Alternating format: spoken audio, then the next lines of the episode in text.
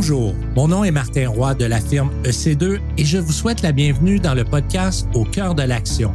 À chaque épisode, nous mettons en lumière les parcours inspirants des entrepreneurs, l'expertise des professionnels en fusion, acquisition et financement d'entreprises, ainsi que des partenaires financiers.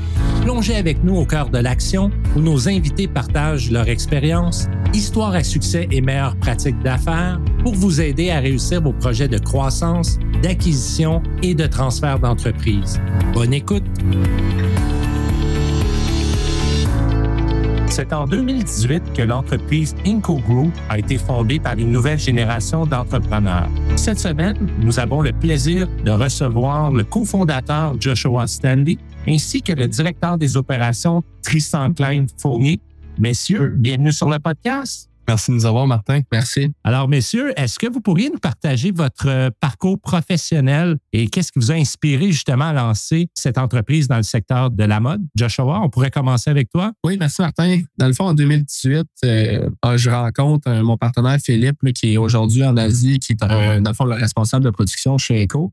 Philippe avait un, background dans, le milieu de la production de vêtements, il voyageait en Asie plusieurs fois par année. Puis moi, je jouais au hockey junior en Ontario, puis j'essaie de me trouver euh, et de me lancer en affaires tranquillement. Donc, euh, ma personnalité un petit peu plus euh, extravertie, je, me, trouvais avec des clients ici qui avaient besoin d'un service d'importation, un service de production. Donc, j'ai décidé de lancer un co avec mon partenaire Antoine et Philippe. Et Philippe avait un ami, Marc-Antoine aussi, qui baignait puis qui étudiait dans le monde du fashion. Donc, on a décidé de partir un co les quatre ensemble à partir d'un condo à Laval en 2018. dans le fond, tous avec une certaine passion un petit peu différente, si tu veux, là, du monde du vêtement. Euh, certains étaient plus créatifs, certains étaient un petit peu plus, euh, je te dirais, un, meilleur background au niveau des affaires, puis avec une idée un petit peu plus, euh, je te dirais, corporative de la chose. Puis je pense qu'on a eu un, super beau mélange, des individus avec des personnalités, puis des, compétences différentes pour lancer Echo en octobre de 2018.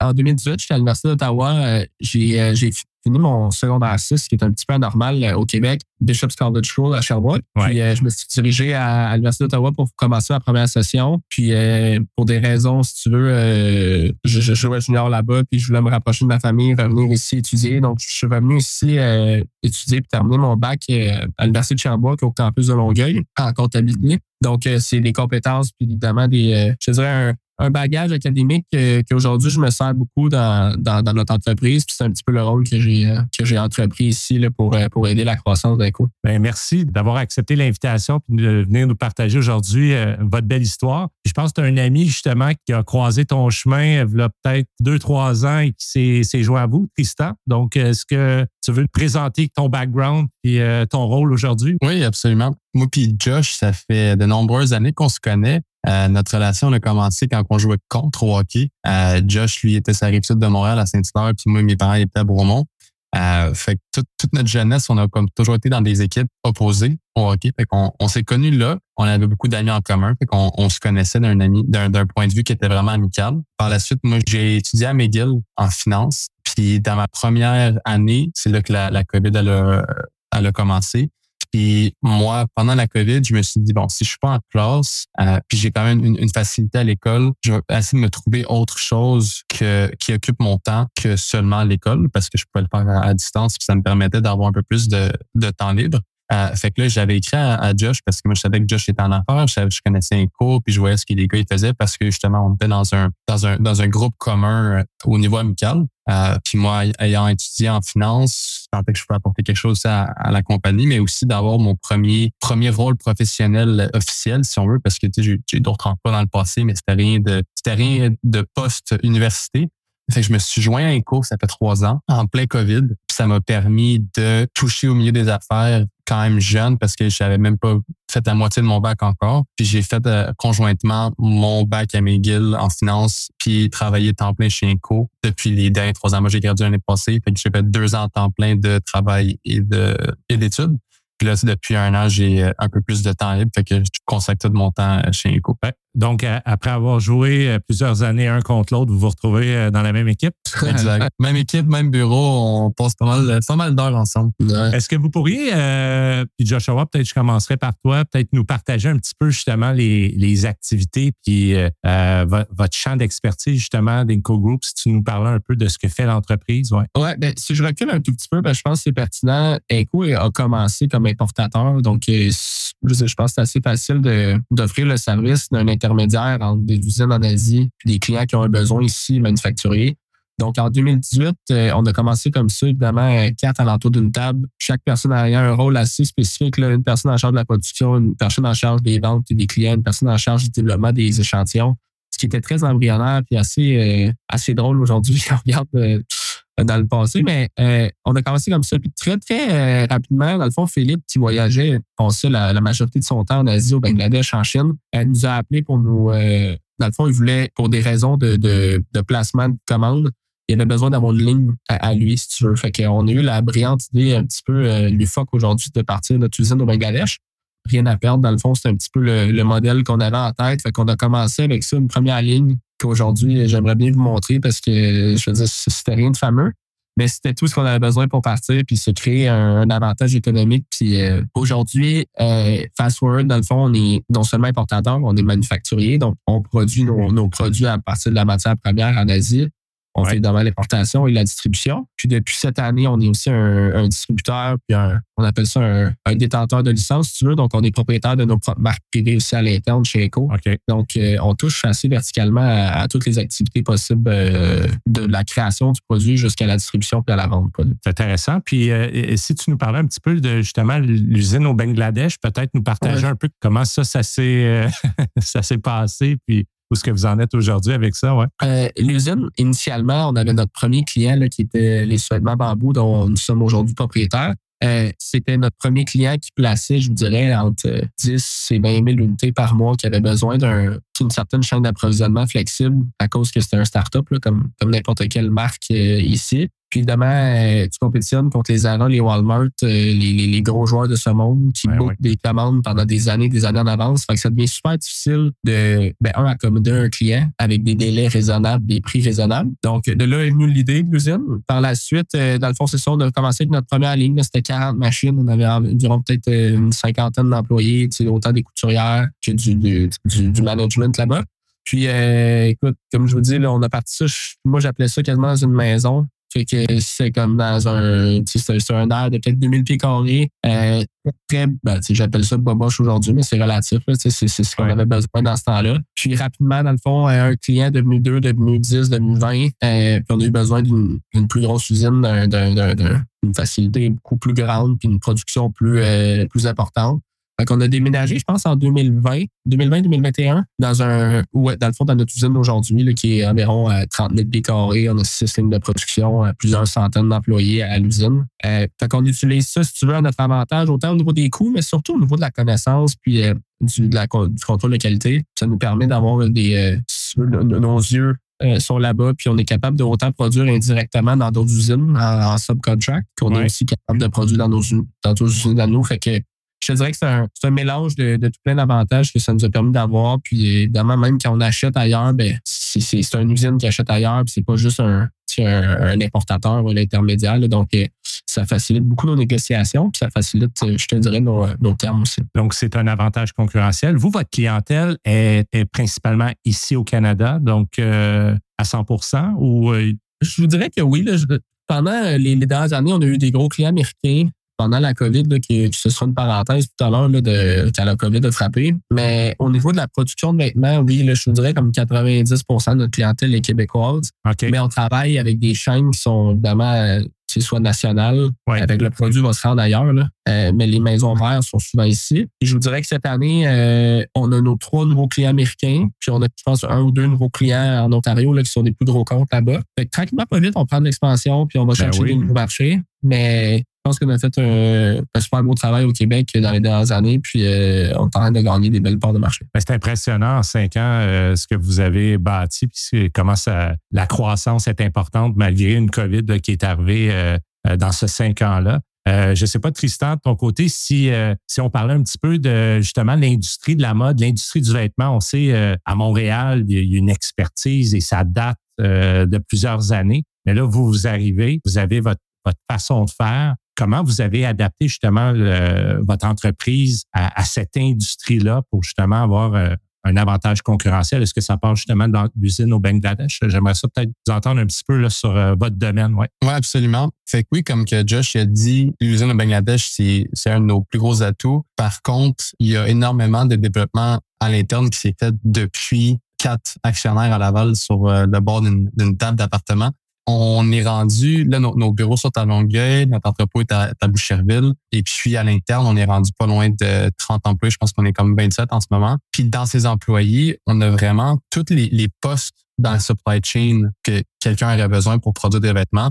Fait on n'est pas seulement un manufacturier de vêtements, mais on offre aussi les, services de design graphique, de design fashion, l'analyse de, de tendance dans le côté fashion, on a des personnes qui sont en charge juste de l'import, on a des personnes qui sont en charge juste de la production, on a des personnes qui sont en charge de tout ce qui est le, de faire les patrons puis les, les fit and spec. Donc, nous, étant un nouveau joueur dans une industrie qui, ça fait quand même assez longtemps qu'il est à Montréal, puis qui est bien établi, puis qui a des gros joueurs, on n'avait pas vraiment le choix de venir s'entourer des meilleures personnes, des meilleurs employés, de la meilleure équipe pour offrir un service que même si on est une, une start-up, une compagnie qui est un peu plus jeune, euh, puis qui a moins d'expérience, on offre la même qualité de service. Euh, fait qu'on a vraiment un, pour nous, on, voit ça comme un, une expérience clé en main pour les clients, que ce soit une grande chaîne de retail, qu'eux, ils ont vraiment juste besoin d'une usine qui produit puis qui leur donne un bon prix, ou on a plusieurs, plusieurs entrepreneurs qui, eux, veulent se lancer en affaires, mais ils n'ont pas trop d'idées comment ça fonctionne le monde, le monde du vêtement.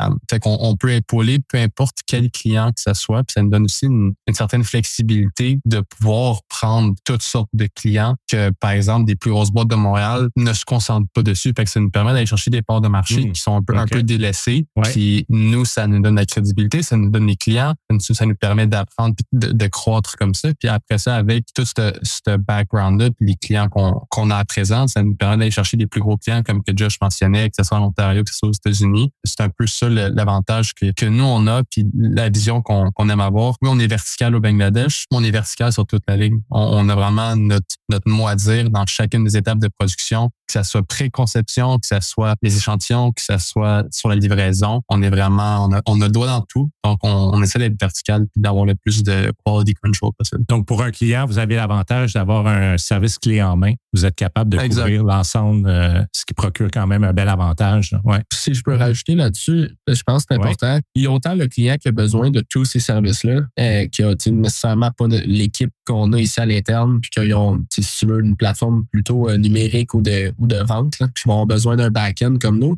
Mais on a aussi tous les clients beaucoup plus majeurs qui ont beaucoup de ces services-là à l'interne. Donc là arrive où est-ce que notre, notre, notre, notre, usine puis notre avantage concurrentiel de prix, mais c'est surtout là qu'ils vont venir travailler. Fait on a des clients qui viennent chuter dans des places différentes, dans des niveaux différents dans, dans, notre, dans notre modèle d'affaires. Je pense que c'est intéressant parce qu'on regarde d'en combler plusieurs qui sont pas nécessairement au même niveau. Fait que je, trouve ça important à, souligner parce que même nous, au départ, on ne réalisait pas nécessairement ça. Fait que tu as plusieurs types de clients, tu as plusieurs grosseurs de clients, tu as plusieurs infrastructures de clients. Fait que on arrive à combler un peu de tout. Donc, suite à, là, ça va faire cinq ans, il y a eu différentes étapes. On est parti d'un, je comprends, d'un appartement à Laval. et là, on est rendu à une belle usine à, Longueuil et également au Bangladesh. Est-ce que vous pourriez m'en parler un petit peu comment vous avez vécu ça, cette croissance en cinq ans? Parce que vous avez eu en plus la COVID qui est arrivé. J'imagine qu'il y a eu des défis ou euh, est-ce que vous pourriez nous partager un peu euh, justement ces cinq années-là au niveau des étapes de la croissance, euh, des stratégies que vous avez adoptées en cours de route? Ouais. Certainement. Je trouve ça drôle de parler de ça parce que je pense que tous les entrepreneurs qui vont à la vitesse qu'on va pourraient relativiser avec, avec moi, là, mais c'est rare qu'on regarde en arrière dans, dans un parcours aussi, aussi court. Fait que on, dirait qu'aujourd'hui, de parler de tout ça, ça je, trouve ça je trouve ça comique. Mais au, niveau des, des différentes étapes importantes, là, je pense qu'il y en a quelques-unes. Euh, puis sans aller trop en détail dans, dans chacune.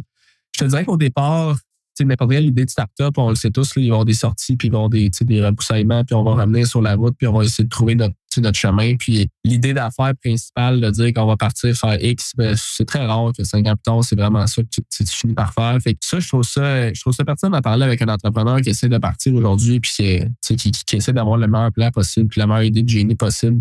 Ce matin, justement, je regardais, je regardais une lecture, puis ça parle de. En fait, c'est quelqu'un, un Québécois, là, qui est dans l'entraînement québécois, qui parle de, tu sais, quand on part en voiture, ben, les lumières, ben, ils, font juste afficher, ils t'éclairent pour environ 100 mètres, puis souvent, ben, ton parcours, il est pas mal plus que 100 mètres. Fait que vas-y 100 mètres à la fois, puis tu vas te rendre, puis c'est tellement vrai. Puis je trouve que ça, ça résume très bien mon, mon parcours d'entrepreneur. Mais euh, si je reviens, euh, on part éco euh, très rapidement, on prend un saut de géant, c'est de partir une usine qui est aujourd'hui très farfelu là, quand on en reparle puis on en rit. Parce que ça vient avec des, des, complexités importantes. Là, puis je pense que un mot en résume assez, là, mais essayer de, de, gérer une usine à 13 000 km de chez vous, je pense que c'est assez compliqué comme ça. Hein? Ouais. ouais fait que on a assez de défis au Québec, c'est juste gérer tes propres bureaux, tes propres entrepôts, ton propre staff. Fait que mets ça dans l'équation, puis je pense que tout le monde va mal à la tête. Fait que ça, c'en était un. Euh, le deuxième, ben là, évidemment, c'est d'investir de l'argent à outre-mer comme ça, sans vraiment avoir rien de tangible. Je veux dire, euh, il y a un certain risque associé à ça. Là, fait qu'avoir plusieurs Ben lignes ouais. de production, on investit littéralement tout l'argent qu'on n'avait pas euh, là-bas avec, euh, je te dirais, les jeunes, on, on est un petit peu plus naïfs là, souvent, puis je pense que les gens d'expérience, ben, il y a une qualité à ça, puis évidemment, il y a des faiblesses, puis souvent, ben, ça vient avec euh, quelques petits, euh, quelques petits obstacles éventuellement, mais en même temps, c'est la seule manière de se rendre à mon idée à moi, puis c'est d'y croire. Fait que ça, ça a été un, un gros événement, puis je pense qu'au début, tu sais, même au niveau comptable, au niveau fiscal, au niveau banquier, ben, je veux dire, comment tu t'appuies sur ça, c'est quel genre d'actif, c'est ça a été des, des- des grosses conversations initiales qu'aujourd'hui, ben, on a, je vais pas dire on en souffre encore parce qu'il y a eu des avantages, mais il y a aussi eu des désavantages dans tout ça. Fait que ça, ça a été Ouais. un- une étape importante. Euh, suite à ça, je pense qu'on a grossi l'usine quand même assez rapidement, puis avoir quelques centaines d'employés là-bas au départ, quand, sais, même ici, on n'avait pas grand-chose. On était peut-être, euh, je sais pas, rendu 5, 6, 7. Puis, euh, du jour au lendemain, la COVID, fait que je pense qu'on on devrait prendre le temps d'en parler parce que c'était quand même une étape. Euh, Là-bas, il n'y a pas de PCU, il n'y a pas d'assurance, il n'y a pas rien. Fait que tu prends la décision autour d'une table de soit licencier tout ton monde qui sont là depuis des mois, des ben, mettons un an, exemple, puis qui est, je veux dire, tu as passé du temps de la, a de la formation, il y a plein de choses là-dedans. Puis du jour au lendemain, tu prends la décision de soit tu les gardes, dans le fond, le Bangladesh a fermé juste la ville au complet, ben, le, le- le pays au complet, fait qu'il n'y a plus d'activité commerciale, il n'y a plus d'importation, il n'y a plus de production. Euh, évidemment, le monde va dire, ouais, ben, c'est sûr que la main-d'œuvre coûte moins cher là-bas, oui, mais je veux dire, je pense qu'on est capable de faire des mathématiques, puis tu sais, à coût de centaines de personnes, ben, c'est de l'argent pareil, puis tu es pas de produire. Fait qu'une une jeune entreprise, ben, c'est sûr que ça, on va en souffrir. Donc, euh, de se retrousser les manches, nous, on a décidé de ne pas licencier personne, puis de les garder, puis de continuer à les payer. Euh, évidemment, en conséquence, on avait des, des, des, des bouchées doubles à faire. Fait qu'on a décidé de commencer à, à, vendre des produits médicaux. Donc, on a utilisé, si tu veux, toute notre infrastructure d'Asie pour euh, acheminer des produits ici, offrir des produits à autant au gouvernement qu'à des gros distributeurs médicaux ici. Puis honnêtement, ben, ça a été la meilleure chose qu'Eco a jamais eue. On a réussi à vendre plusieurs, plusieurs millions d'unités de, produits médicaux, autant dans les masques que dans les gants, dans des blouses, que dans des tests COVID. Puis on a fait ça pendant, je vous dirais, quasiment trop long. Euh, on s'est comme habitué à ça, puis ça a été vraiment super rentable pour Eco. Puis je te dirais qu'aujourd'hui, ça, ça doit être une des plus grosses choses que je regarde par en arrière. Puis honnêtement, sans COVID, Eco serait pas où est-ce qu'on est aujourd'hui. Puis on a utilisé toute, si tu veux, cette infrastructure-là. Puis moi, j'appelle ça la chance qu'on a eue de, sais, de, de- d'attraper la balle au bon, puis de, de, de, de se rendre, puis de prendre les, les solutions qu'on avait besoin. Puis aujourd'hui, ben, tout cet argent-là a été réinvesti dans notre infrastructure. Donc, en l'espace d'un an, euh, on a engagé 25-30 personnes. Euh, on a déménagé d'entre- d'entrepôts, on a déménagé de, de bureaux.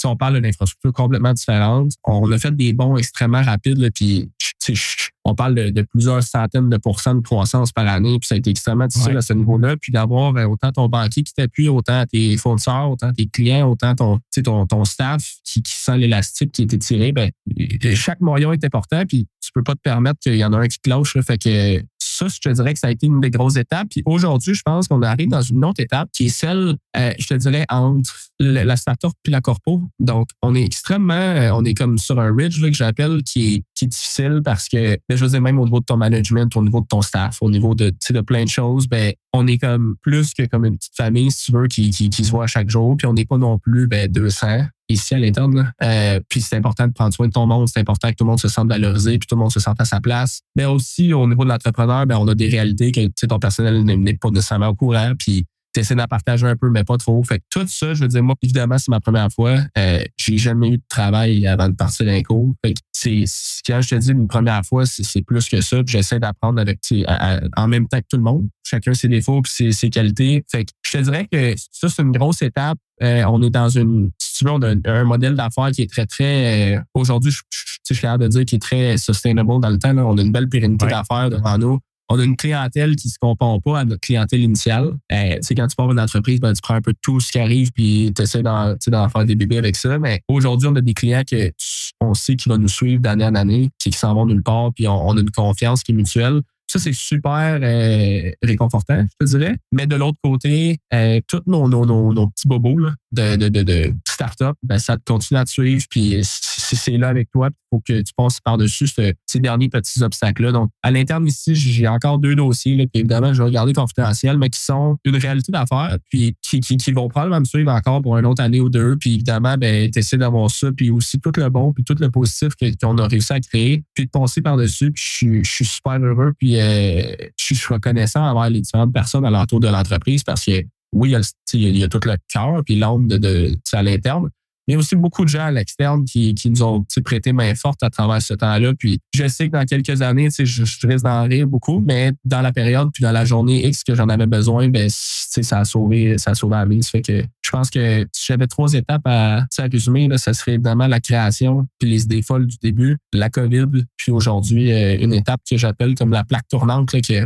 tu passes d'un niveau d'une start-up à une, entreprise qui va être là probablement pour les, les 50 prochaines années, puis on essaye juste de dispenser pas trop vite, pas passer vite. Puis c'est tout ce que j'appelle euh, la structure, les opérations, euh, évidemment, tes finances, essayer de leur faire attention sans, sans être frileux parce que si t'as pas besoin de l'aide, puis c'est ce qui t'a rendu là aujourd'hui, mais de l'autre côté, ben, t'as plus à perdre que ce que tu avais avant. Fait que c'est, tous ces, petits détails-là. Mais je pense que ça résume bien le parcours. Votre parcours, il est, il est, impressionnant, Joshua, parce que tu mentionnes que tu n'as pas, pas eu de, d'emploi avant. Tu as commencé directement comme, entrepreneur. Puis on sait qu'un entrepreneur, souvent qui a du succès, c'est, c'est des gens qui ont une capacité incroyable de, de prendre des décisions, de, de s'ajuster, de s'adapter à des situations.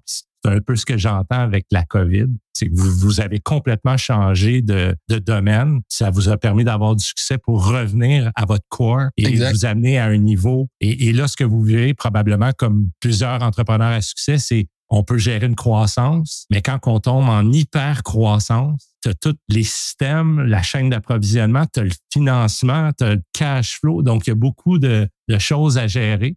Vous, vous avez cette, euh, cette ouverture d'être accompagné. Donc, tu mentionnes qu'il y a des gens de l'externe qui vous accompagnent au travers du processus. Vous avez sûrement des mentors ou des gens qui vous guident à travers ça. Alors, euh, on peut peut-être en parler un petit peu de euh, est-ce que tu as un comité aviseur ou est-ce que tu as, plus des mentors ou des gens euh, que tu peux consulter justement pour te guider à chaque étape de croissance? Je te dirais qu'on est rendu au point du, euh, du comité aviseur. Donc, on, on travaille présentement là-dessus pour avoir certaines personnes. Dans le fond, les gens en tant que tels, on les a. Ils sont juste pas comme ensemble, si tu veux. Fait que on est rendu à, faire ça. Puis je pense que tout le monde a l'intérêt de le faire. Puis évidemment, quand tu arrives à un certain point, ben, le monde de l'externe commence à être très intéressé envers l'infrastructure interne. Puis avant, ben, c'est beaucoup plus d'aide. Fait qu'on est comme dans un, comme je te dis encore, on est dans un, moment assez drôle. C'est comme un entre-deux que j'appelle.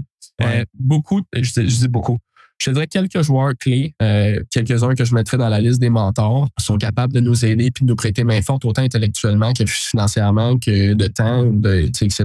Donc, euh, ouais, mais tu sais, c'est drôle parce que des fois, on se pose la question avec ces quelques individus-là, puis on se dit, pourquoi, pourquoi ils, ils, donnent autant, puis pourquoi ils sont, sont aussi généreux là, de peu importe la ressource qu'ils prêtent. Puis honnêtement, je suis rendu au point, que j'en ris souvent, là, parce que j'en parle avec des gens approches, puis des fois, je me demande si c'est faisable sans ce genre de type de personnes-là. Puis je regarde à l'entour. C'est beaucoup plus complexe, en tout cas. C'est ben, bien d'être entouré comme ça de. C'est déjà assez complexe. C'est un méchant jeu qu'on joue. Puis je me dis, essayer de faire ça sans, sans ce type de ressources-là, dans ma tête à moi, c'est quasiment impossible. C'est déjà assez difficile. Je pense que les probabilités de réussir en affaires sont déjà assez minces, juste à travers le, le, milieu économique avec lequel on travaille. Mais en plus de faire d'être tout seul, si tu veux, dans ce dans ce jeu-là, écoute, si jamais c'est le cas pour des gens, je leur lève mon chapeau euh, parce que même accompagné, c'est pas évident. Fait que, ben, bravo pour avoir eu cette ouverture d'être euh, guidé, d'aller chercher justement des conseils externes. Tristan, si on, parle, on a parlé d'hypercroissance, vous êtes rendu à un palier, je l'entends, vous êtes à un palier de, votre stade de croissance et là, vous êtes en train de passer à l'autre niveau.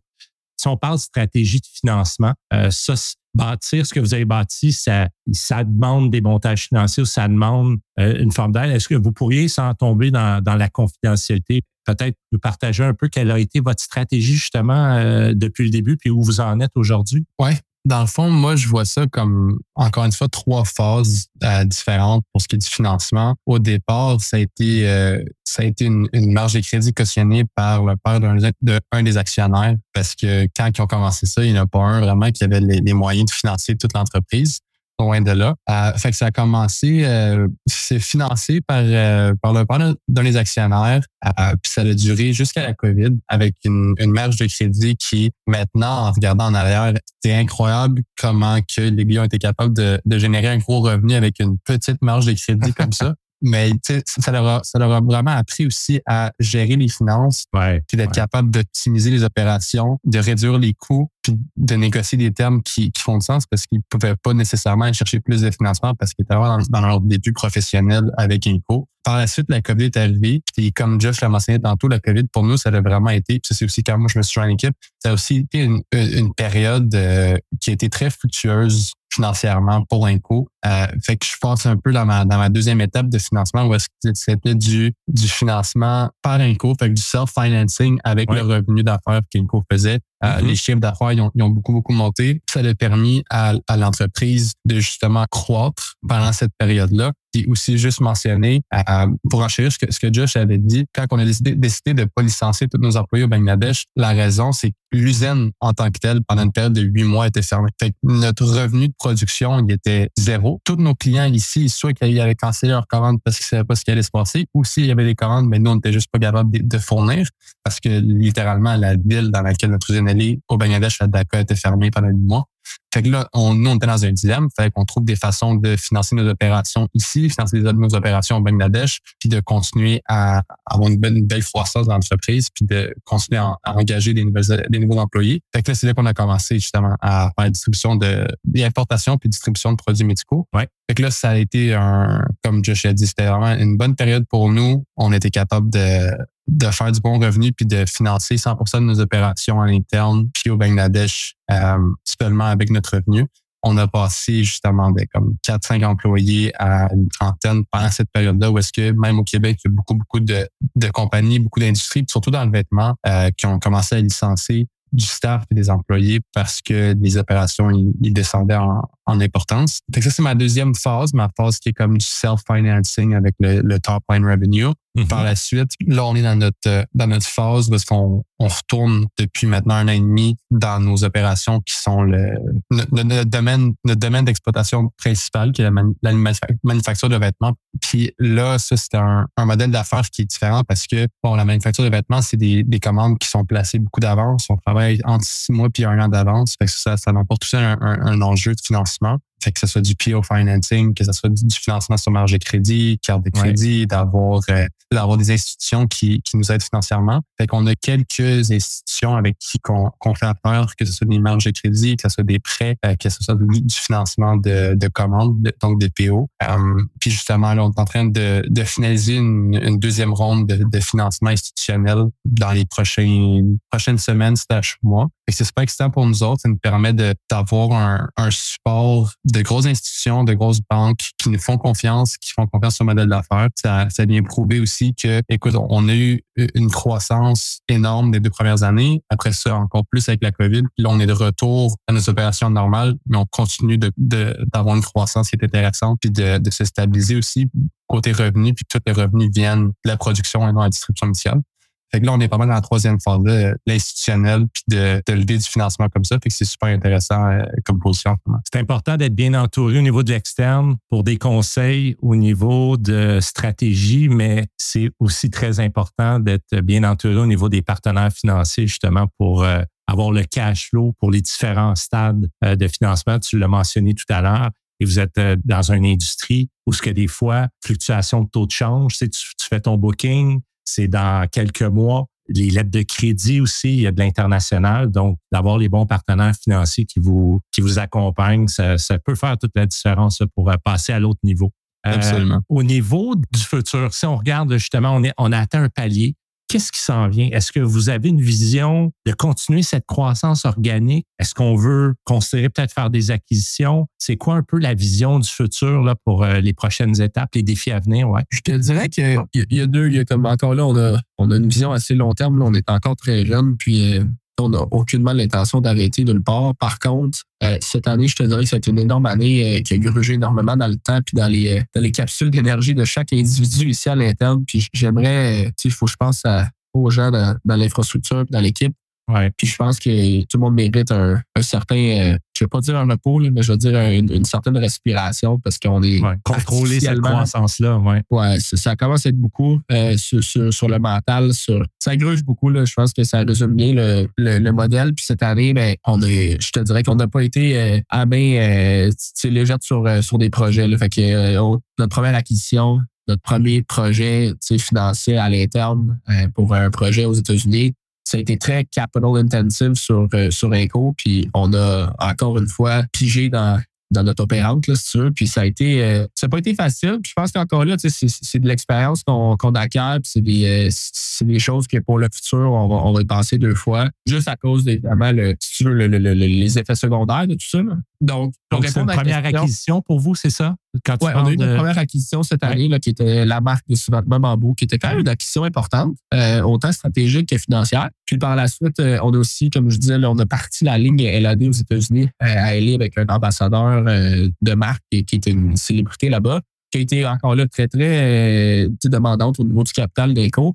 Donc, pour le futur, je te dirais que les prochaines étapes, ça va être de faire une croissance organique de comme 15-20% par année pour, ouais. je dirais, un, 1, 2, 3 ans facilement. Juste pour, tu sais, je parle de, de l'équipe, mais je parle aussi des partenaires. Là, on en parle depuis tantôt à quel point c'est important, mais c'est aussi rendu à notre tour, je pense, de, de, de remettre euh, sur la, la, la, la, la balle parce qu'ils nous aident, ils tirent, ils le plus qu'ils peuvent, puis ils sont super compréhensifs dans, dans notre modèle d'affaires puis dans notre, euh, dans notre vision. Mais je pense que là, c'est à mon tour de, redonner un petit peu. Fait que pour les deux, trois prochaines années, je pense que je vais donner un break à tout le monde qui, fait affaire avec nous de, près ou de loin. Puis par la suite, par contre, euh, des gros projets, je suis certain. Puis euh, autant au niveau de l'acquisition, autant au niveau de la croissance organique, tranquillement. J'ai jamais connu ça encore.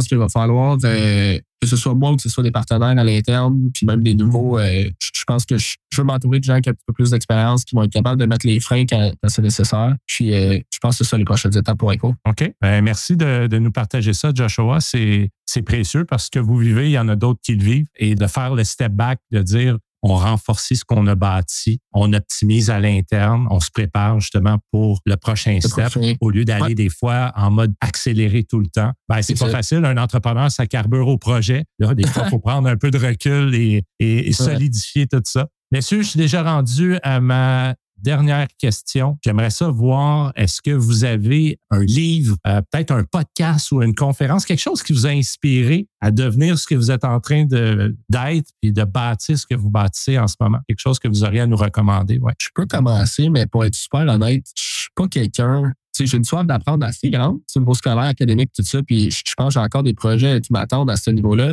Et au niveau des podcasts, des livres et tout ça, je suis, euh, je sais pas si c'est un manque de temps ou c'est un manque d'intérêt, pour être honnête. J'en ai écouté quelques-uns, pas beaucoup. Il euh, y en a un, là, je pense, qui est Alex Hormozy, qui est vraiment au niveau de la vente, du marketing, tout ça, qui est perspective différente de, de, création de valeur. Puis je trouve ça, je trouve ça super intéressant.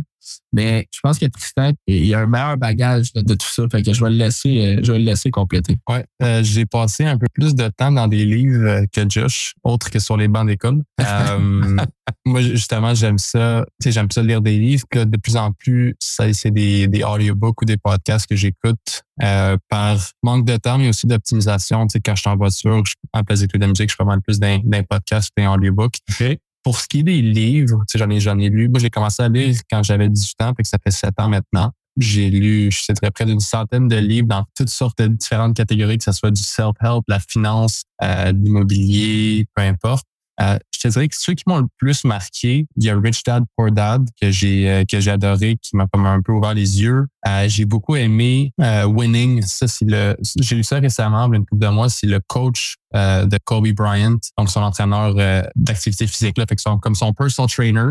c'est Tim Grover. Lui il avait comme vraiment une, une perspective sur la vie, sur le sport, mais aussi sur les affaires, qui est axé sur le, le travail en continu, puis de toujours avoir des, des objectifs qui sont hauts. ça, ça comme ça, ça m'a instruit autant d'un point de vue personnel que d'un point de vue euh, sportif que d'un point de vue euh, professionnel.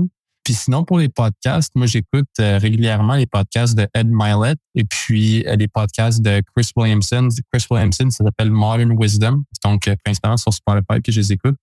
puis eux, ils ont des podcasts qui tournent autour des affaires, mais qui tournent aussi du développement personnel puis de la santé. Fait que ça, c'est des, des, points pour moi qui sont très importants. Puis ça me permet de, un, changer mes idées quand j'ai envie de penser à autre chose, mais aussi de pouvoir approfondir mes connaissances puis de, de pouvoir aller toucher un peu, un peu l'information un peu partout. C'est que c'est un peu, euh, c'est un peu ce que j'écoute en ce moment, puis ce qui m'a aidé à, à m'instruire euh, pendant les dernières années. Bien, merci beaucoup, euh, messieurs, pour le partage et surtout pour votre présence aujourd'hui sur notre podcast. C'est vraiment une belle histoire. On va continuer à vous suivre à travers cette belle croissance-là, puis je vous souhaite un beau succès. Merci beaucoup, Martin. C'est très gentil, Martin. Merci de ton temps.